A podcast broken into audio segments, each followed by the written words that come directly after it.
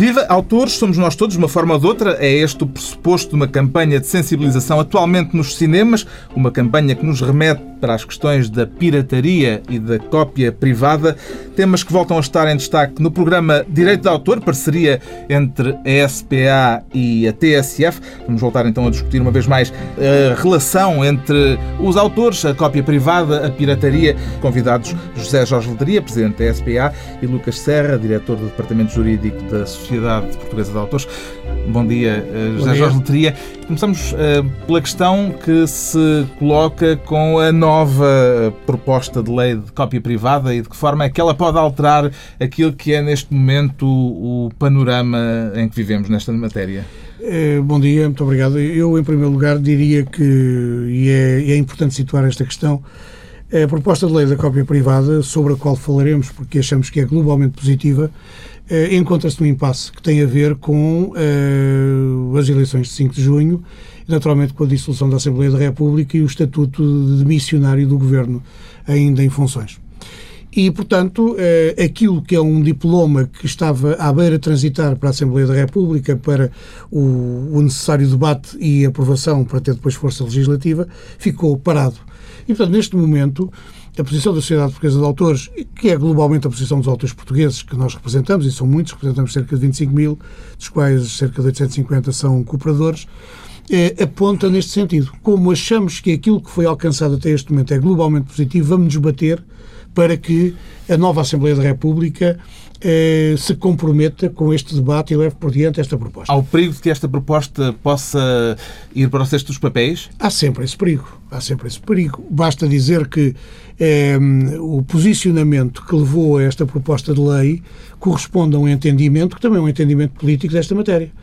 E se porventura eh, um próximo governo tiver uma posição mais eh, neoliberal ou mais extremada do ponto de vista liberal e que tente, num contexto de crise, não valorizar excessivamente o papel dos autores, valorizando em contrapartida o papel do utilizador-consumidor, que supostamente não deverá ser penalizado de forma nenhuma, então, nesse, nesse contexto e nessa correlação de forças, eventualmente a lei da cópia privada passará por um momento complicado.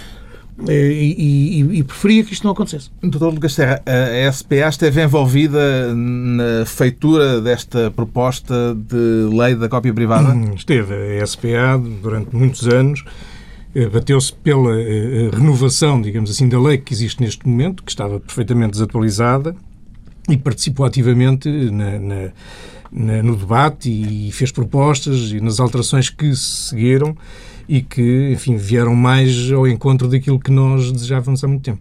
E qual foi eh, o, o envolvimento prático? De que modo é que uh, intervieram? É, interviemos no sentido de, em relação à lei concretamente, alargar o âmbito de aplicação aos suportes, uh, uh, aos aparelhos, melhor dizendo, digitais.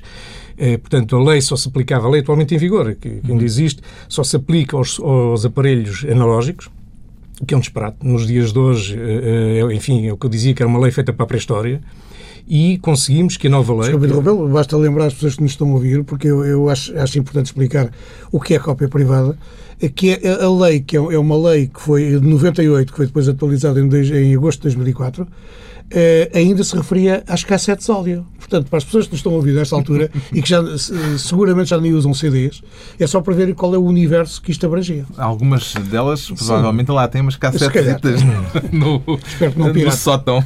Sim, e a lei não, não, não prevê todas as novas formas que nós utilizamos, as pens, enfim, os discos externos, portanto, a lei não, não se aplica a nada disto. Portanto, é o que diz o Presidente da SPA e muito bem, aplica-se eh, eh, portanto, aos CDs, aplica-se às cassetes, quando são, neste momento, suportes totalmente em desuso. O que é a cópia privada? Eh, ou melhor, qual é o alcance desta designação, cópia privada? Bom, a cópia privada é, é, é, a lei da cópia privada visa compensar o prejuízo que autores e editores têm pela gravação por nós todos, que nós fazemos em nossas casas, através de uh, suportes virgens, uh, gravação que fazemos de obras que estão previamente gravadas. Esses suportes uh, virgens já têm uma taxa sobre eles no ato de compra? É, isso, é isso a lei da cópia privada. É a incidência desse valor. Ainda não têm, portanto? Não tem inicialmente. Não, não, tem. Neste momento tem só aqueles que referimos. As cassetes, os, os 2004. Uh, os 2004 portanto. Ou seja, todos os novos suportes estão fora deste, hum, deste âmbito e desta intervenção. Eu dou-lhe um exemplo.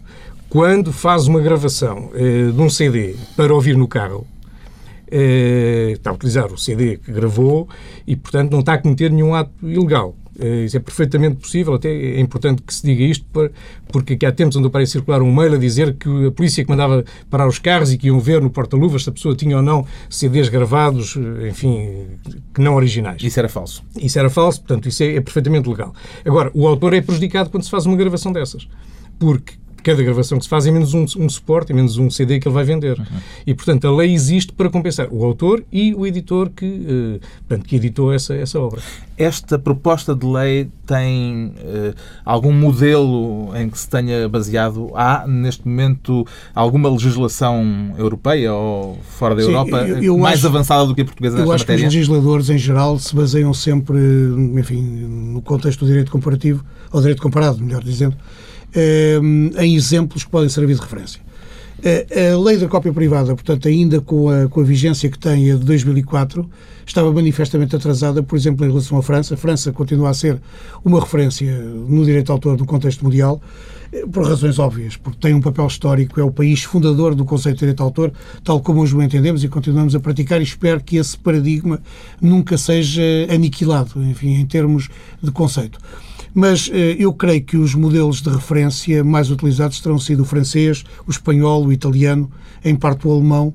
Ehm, e creio que, em muitos aspectos, esta, esta proposta de lei avança Uh, se calhar não tanto como a francesa, mas avança consideravelmente em relação à realidade de há seis anos, uh, à realidade de 2004, seis anos, sete anos. Não é? Há alguma discussão a nível europeu para homogeneizar este tipo de legislação no espaço comunitário? Há, do, há dois níveis uh, nos quais este debate pode ser feito. Um é a nível da Comissão Europeia e dos serviços uh, que a Comissão Europeia tutela. Posso dizer que neste momento acaba de assumir funções a nova Diretora-Geral do Direito de Autor, que é uma senhora espanhola chamada Maria Martin Prat, que foi, penso que, assistente do Comissário Almunia e que é uma jurista muito competente, uma pessoa com um longo percurso feito neste domínio e que substitui um senhor alemão com o qual as sociedades de autores tiveram muitos problemas em termos de negociação, que é o senhor Martin Luder, eh, um senhor alemão. E, portanto, é um, este é um espaço de debate que é o espaço da Comissão Europeia. Outro espaço são as superestruturas das sociedades de autores. CISAC, Confederação Internacional das Sociedades de Autores e Compositores, GESAC, Grupo Europeu das Sociedades de Autores e Compositores. Mas isso é a nível institucional. O que eu perguntava é a nível legislativo se há algum sinal de que num futuro mais próximo, mais remoto, venhamos a ter uma legislação uh, homogénea. Não. O, o, que neste momento, eu estive há, há pouco tempo na reunião, na reunião Assembleia Geral Ordinária eh, uma das duas anuais do Grupo Europeu das Sociedades de Autores e Compositores, precisamente com a presença dessa senhora eh, Maria Martin Prato, e uma questão que surge é precisamente esta, é que é, o quadro normativo que pode sair da Comissão Europeia nos próximos tempos pode apontar para pôr em causa a própria lei da cópia privada.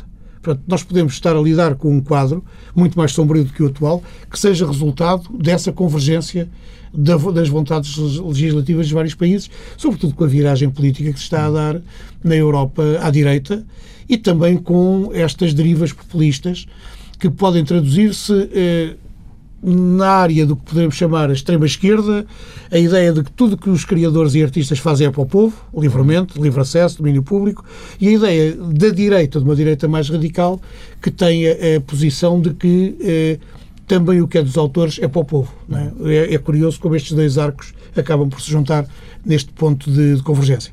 De qualquer maneira, eu penso que os anos que se vão seguir, sobretudo na perspectiva de que a lei da cópia privada e outra legislação pode prejudicar o utilizador. E quem é o utilizador? É o eleitor, é o eleitor médio.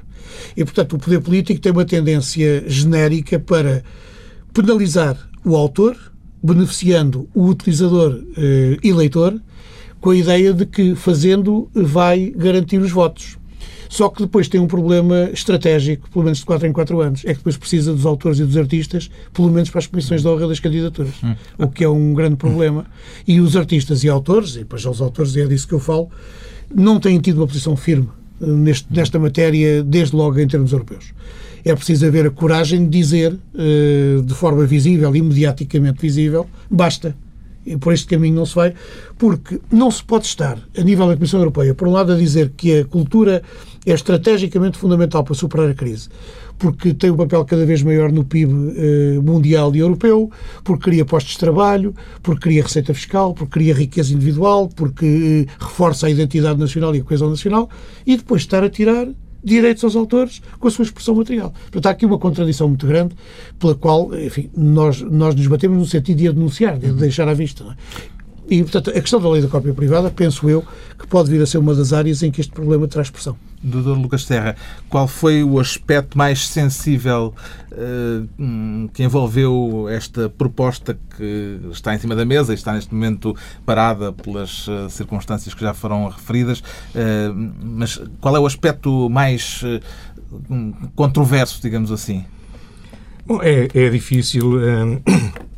Perdão, é difícil definir qual é o aspecto mais controverso. Hum. É, nós sabemos que as organizações de portanto, dos, do, da indústria, eh, se batem contra a aplicação da lei, ou pelo menos eh, contra portanto, a renovação da lei. É, porque, enfim, é mais um pequeno, enfim, é um pequeno valor que é acrescentado à venda, ao valor de venda, e que eles entendem que é, portanto, que não é, que é desincentivador para, para a venda desses, desses suportes ou desses aparelhos. E essa não, essa não é uma questão que pareça uh, sensível à SPA? É, não, penso que não, porque são valores tão diminutos, são valores tão pequenos que, que não, não, não penso. Penso que eles não têm razão, muito sinceramente, é, porque é, não é isso que vai determinar o volume de vendas, seguramente. Eu gostava de chamar a atenção para um aspecto que há pouco, há pouco falhou, que é, portanto, para as pessoas não pensarem que a reprografia que é só suportes portanto, digitais e analógicos de música, falou-se nos CDs, mas também é reprografia. Eh, portanto, a, reprografia, a fotocópia. É, é, é, muito importante que as pessoas saibam que esta lei vai prever uma compensação muito pequenina, é verdade, mas ainda assim uh, estimulante para os autores e, editores. e para editores Editor, também. Portanto, essa, essa, essa, essa, portanto, esse valor vai ser dividido 50% para cada uma das partes, para autores, 50% para, editor, para autores e 50% para editores. E, portanto, mas é, é muito importante. Nós assistimos uh, uh, diariamente à fotocópia de milhões de, de, de, de páginas, de obras, a nível do ensino. Para já na universidade, que é a nas universidades, nas faculdades de Direito, onde devia haver o maior respeito pela lei, e, e, portanto os autores não são compensados por isso neste momento. Na prática, enfim, a lei existe, mas na prática não é aplicada. Não seria uma fiscalização eficaz, eh, mais eficaz, passa a redundância, do que este sistema de deixar uh, a cópia, qualquer que ela seja, mesmo de uh, obras que já não têm direitos de autor uh, em vigor? Era, era um pouco, um pouco complicado pormos um polícia ao pé de cada fotocopiadora, mas é evidente, isto é uma, é uma imagem que não, não correspondia à realidade, mas poder-se fazer a fiscalização de outra forma, mas é sempre mais, eu penso que é mais positivo fazer-se uma ação preventiva do que repressiva. Uhum. E, e, e, se o autor e o editor for compensado a priori, portanto, houver na lei uma, uma uma forma de o compensar por aquilo que são atentados ao seu direito. Uh, enfim, e depois, num segundo momento, terá de haver efetivamente essa fiscalização para ver se efetivamente é ou não aplicado.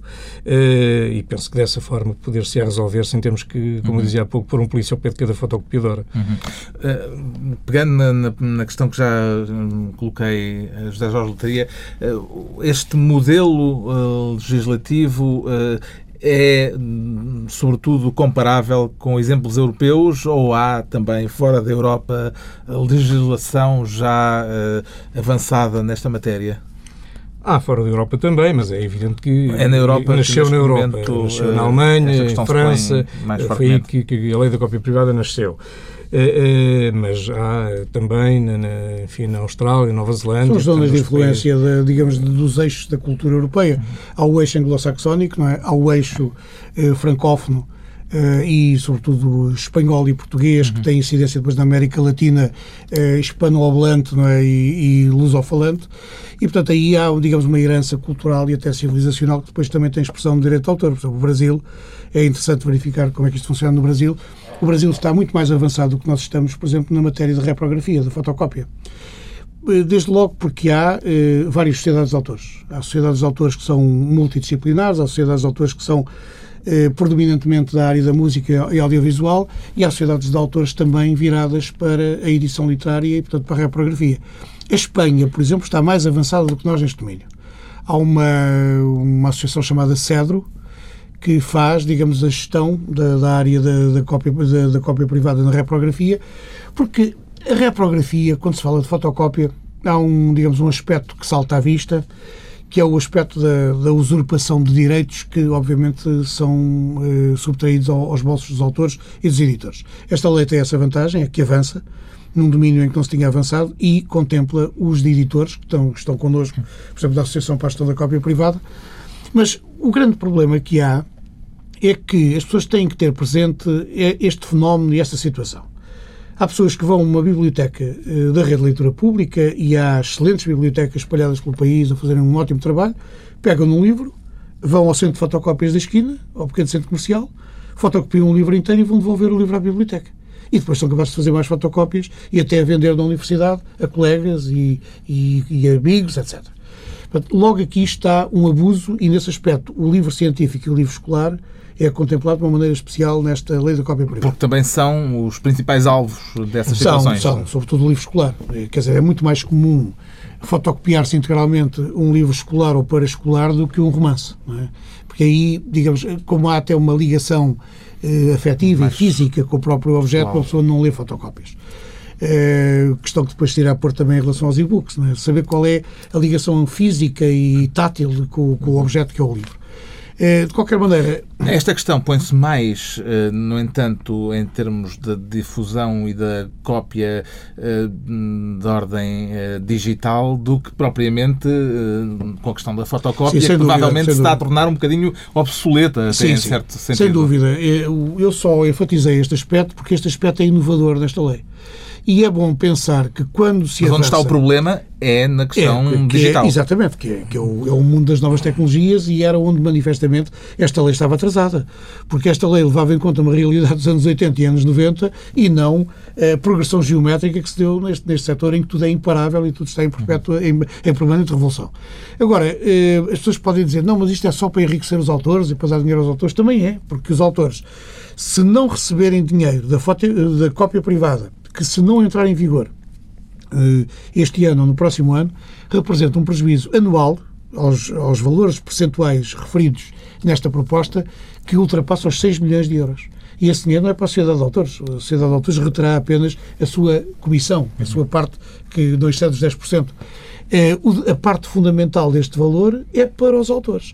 E também a lei da cópia privada prevê a intervenção em domínios são muito importantes para os autores. Um é o domínio assistencial, ou seja, a criação de um fundo social que pode apoiar os autores na velhice, na doença, etc., e a própria criação do fundo cultural que já existe e que será dotado com, mais, com valores mais elevados para apoiar, como nós hoje apoiamos na Sociedade Portuguesa de Autores, eh, projetos filmes, eh, discos, publicação de livros, etc. E já apoiamos mais de 60 projetos. Ou seja, não cobrando valores correspondentes àquilo que a, lei da, que a proposta da lei prevê, nós estamos a amputar os autores destes direitos. O direito de serem apoiados nos seus trabalhos, o direito de serem apoiados também assistencialmente em caso de doença, em caso de morte, etc. Portanto, eh, há também este aspecto cultural, sociocultural da lei eh, que tem que ser eh, enfatizado. Dr. Lucas Terra, neste momento esta é uma proposta ainda, não está em vigor e pelos vistos, não vai estar tão depressa porque estamos neste período de campanha eleitoral. Hum, eh, neste momento, continua em vigor a tal lei que se pode dizer 2004. obsoleta, Exatamente. em certo sentido. Essa lei que neste momento está em vigor está a ser cumprida, ao menos essa? Minimamente, mas repare, é, é, a lei eh, atualmente em vigor é, prevê uma verba sobre a venda de, alguns suportes virgens, nomeadamente DVDs. Hoje em dia, e cassetes, como se referiu há pouco, hoje em dia são suportes que estão praticamente em desuso. Portanto, à medida que esses suportes vão deixando de estar em uso, a realidade é mais rápida do que a legislação. É, exatamente, é mais rápido. Portanto, os valores cobrados são sempre, vão sendo cada vez menores. E, portanto, os valores que nós cobrávamos há 4 anos ou 5 são bastante inferiores àqueles que, que se cobra atualmente. e, eh, neste momento, há alguma forma de verificar eh, de, qual a percentagem da lei em vigor que está a ser. Eh, qual a percentagem da aplicabilidade, da, aplicabilidade da, lei. da lei, em Bom, vigor? Não é fácil, mas nós, nós queremos que, enfim, que a grande parte daquilo que se vende é, é, é cobrado. Portanto, uhum. uh, queremos que sim. Agora, os valores têm diminuído precisamente porque os suportes são, eh, estão em desuso. No norte da Europa houve o movimento do chamado Partido Pirata, que teve, aliás, eleição eh, para o Parlamento. Em Portugal começou a falar-se da possibilidade de haver eh, um partido com essas características, que ainda não concorrerá às próximas eleições, mas que ameaça, ponhamos entre aspas, vir a constituir-se para concorrer às futuras eleições. Será o principal adversário da Sociedade Portuguesa de Autores nas não, eleições não, futuras? Não acredito. Eu acho que, em primeiro lugar, eh, estou convencido que o espectro partidário português, tal como nós o conhecemos, mesmo com a crise que atravessa, e eu creio que a estrutura eh, dos partidos eh, portugueses está manifestamente em crise, e quer dizer, não estou aqui para falar disso, mas é a minha visão como cidadão mas não considero que haja grande margem de manobra para alterar nos próximos anos com a emergência de um partido que tenha expressão eleitoral e que possa desequilibrar a correlação de forças existente. Não acredito creio que será um epifenómeno, será um...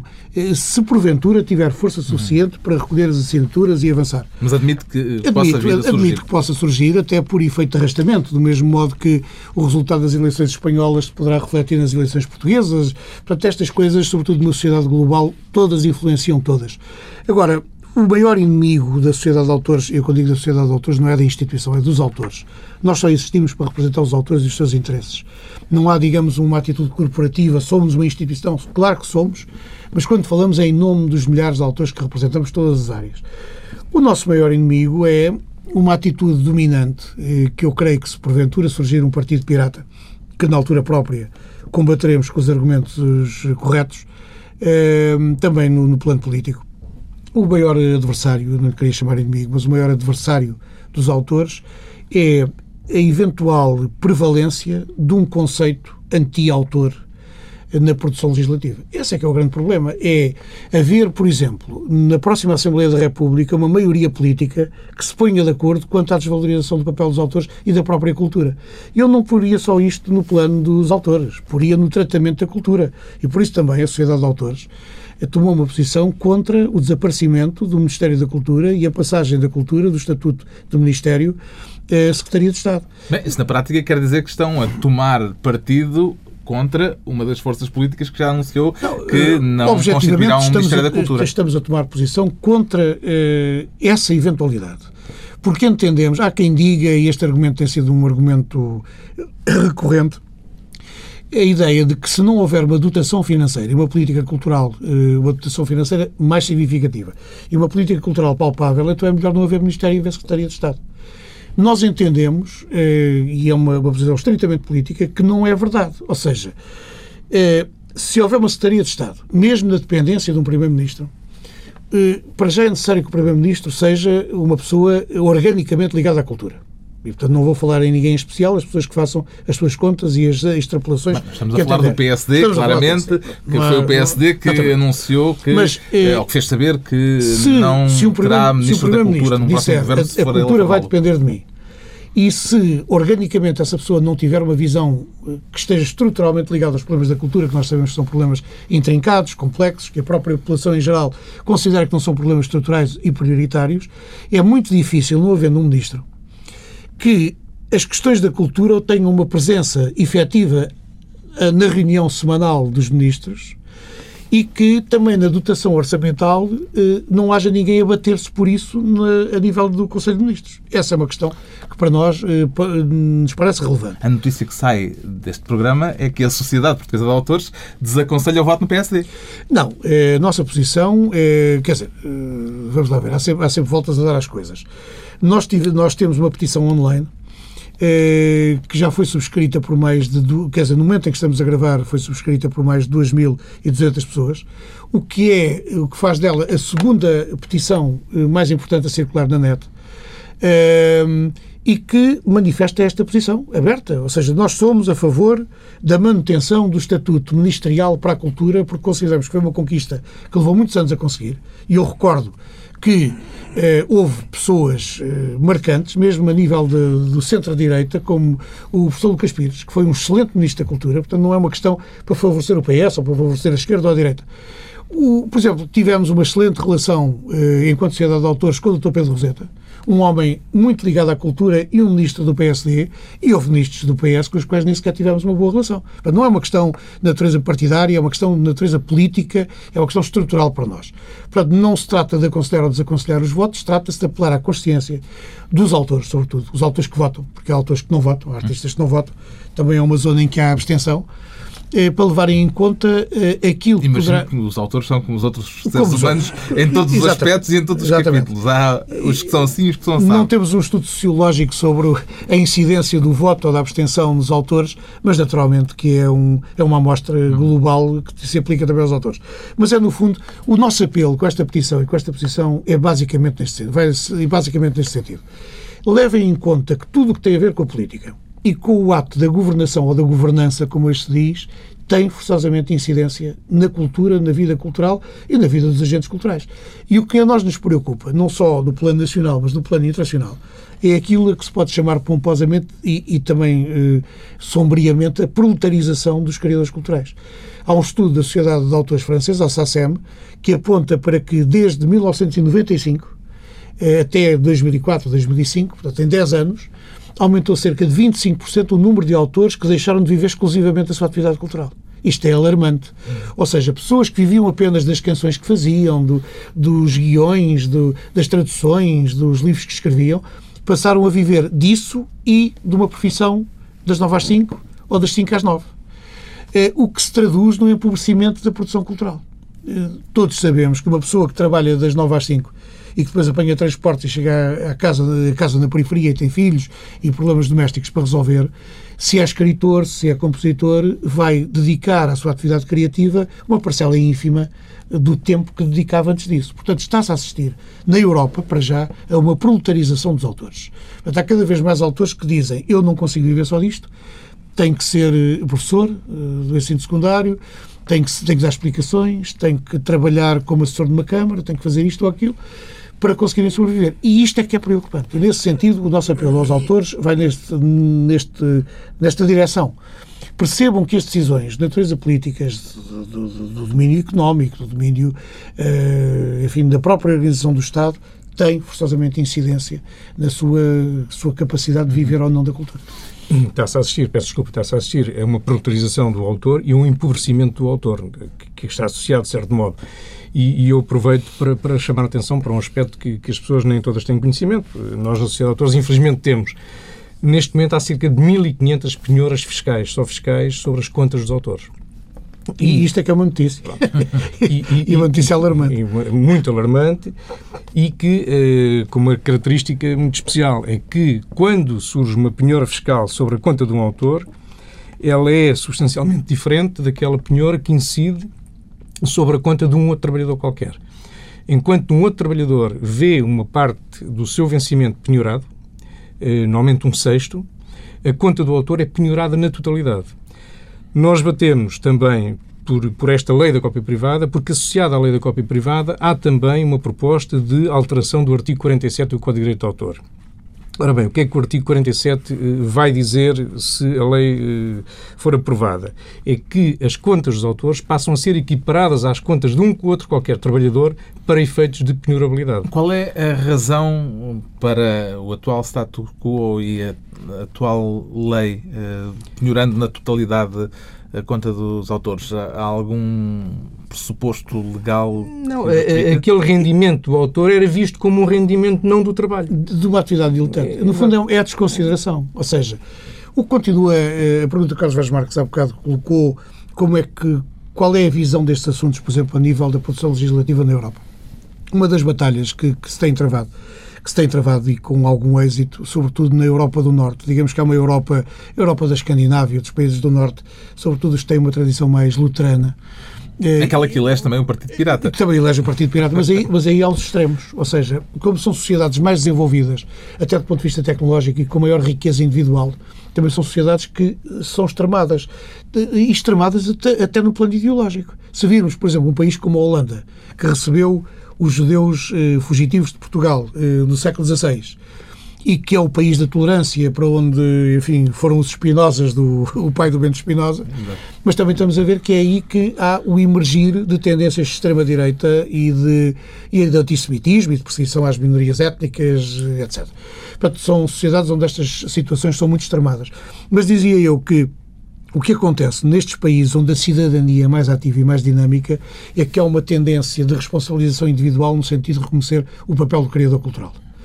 Nas sociedades mais a sul, o caso da Itália, Espanha, França do Sul, Portugal, etc., há uma tendência para se considerar que o artista e o autor são diletantes. Ou seja, o mecânico de automóveis, o arquiteto, o realizador radiofónico são pessoas que têm o seu trabalho, têm que ser pagas por, aquilo que fazem, ou ninguém vai ao hipermercado e diz eu hoje não pago porque foi logo o polícia e o segurança e a pessoa entra, fica em maus lençóis. Mas há uma tendência para se considerar que quem faz uma canção e pinta um quadro são tudo autores de domingo. São tudo autores de domingo. Que terão outros proventos outros por outra via. E, portanto, essa visão diletante que, que, remete para o diletantismo da criação tem depois expressão na lei. O que aconteceu aqui durante, e acontece hoje em Portugal. Esta lei é de quando? A atual, é, vigor? A, a, atual, é 2004. É esta, Portanto, é, imagino também que já viria, esta norma já viria de legislação anterior. Sim, já. de legislação anterior. Mas em, dois, em 2004 maneira, ainda. Esta lei avança de uma forma positiva neste sentido. Portanto, e, e num outro aspecto que nos parece também importante, e nós estamos a dizer isto porque entendemos que seja quem for que, que constitua a maioria política e forme governo a partir de 5 de junho, terá que levar em conta uma realidade que já existe, um trabalho que foi feito. E uma das coisas que me parece importante referir é que este trabalho feito não deve ser deitado para o lixo ou ficar na gaveta apenas por preconceito político ou por má vontade ideológica.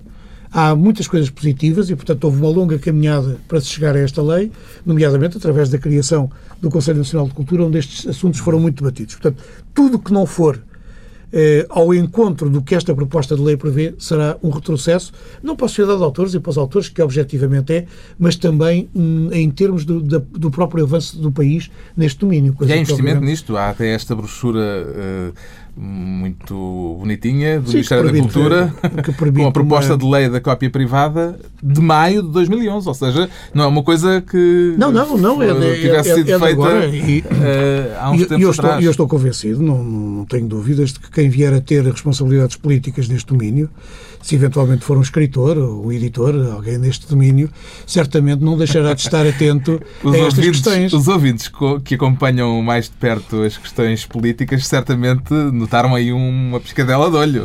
Não, nessa, dizer, nessa referência a um escritor, a um editor. A sociedade de autores não tem eh, posição política e muito menos posição partidária. Eu tenho que sublinhar com como certeza, jornalista, com certeza, porque não, não, eh, o nome que é falado na, na, não, se porventura, nos meios políticos como uma possibilidade claro, claro. para esta matéria, se o PSD vier a ser governo, é o escritor Francisco nós, Viegas. Nós estaremos sempre disponíveis para dialogar com quem for titular da área da cultura, seja ao nível de Secretaria de Estado, seja ao nível do Ministério, seja do CDS, seja do PSD, seja do PS, da CDU, do Bloco de Esquerda. É-nos indiferente, não por aquilo que possam defender politicamente em relação aos autores, que as, as posições não são todas iguais, há posições mais justas e mais eh, favoráveis aos autores do que outras, mas a nossa posição enquanto instituição que tem autores de todas as filiações, autores da abstenção, autores que votam à esquerda, votam à direita, votam ao centro, a nossa posição é uma posição estritamente equidistante e eh, institucional. Falaremos com quem eh, tiver a legitimidade do voto e a legitimidade da nomeação para conversar connosco.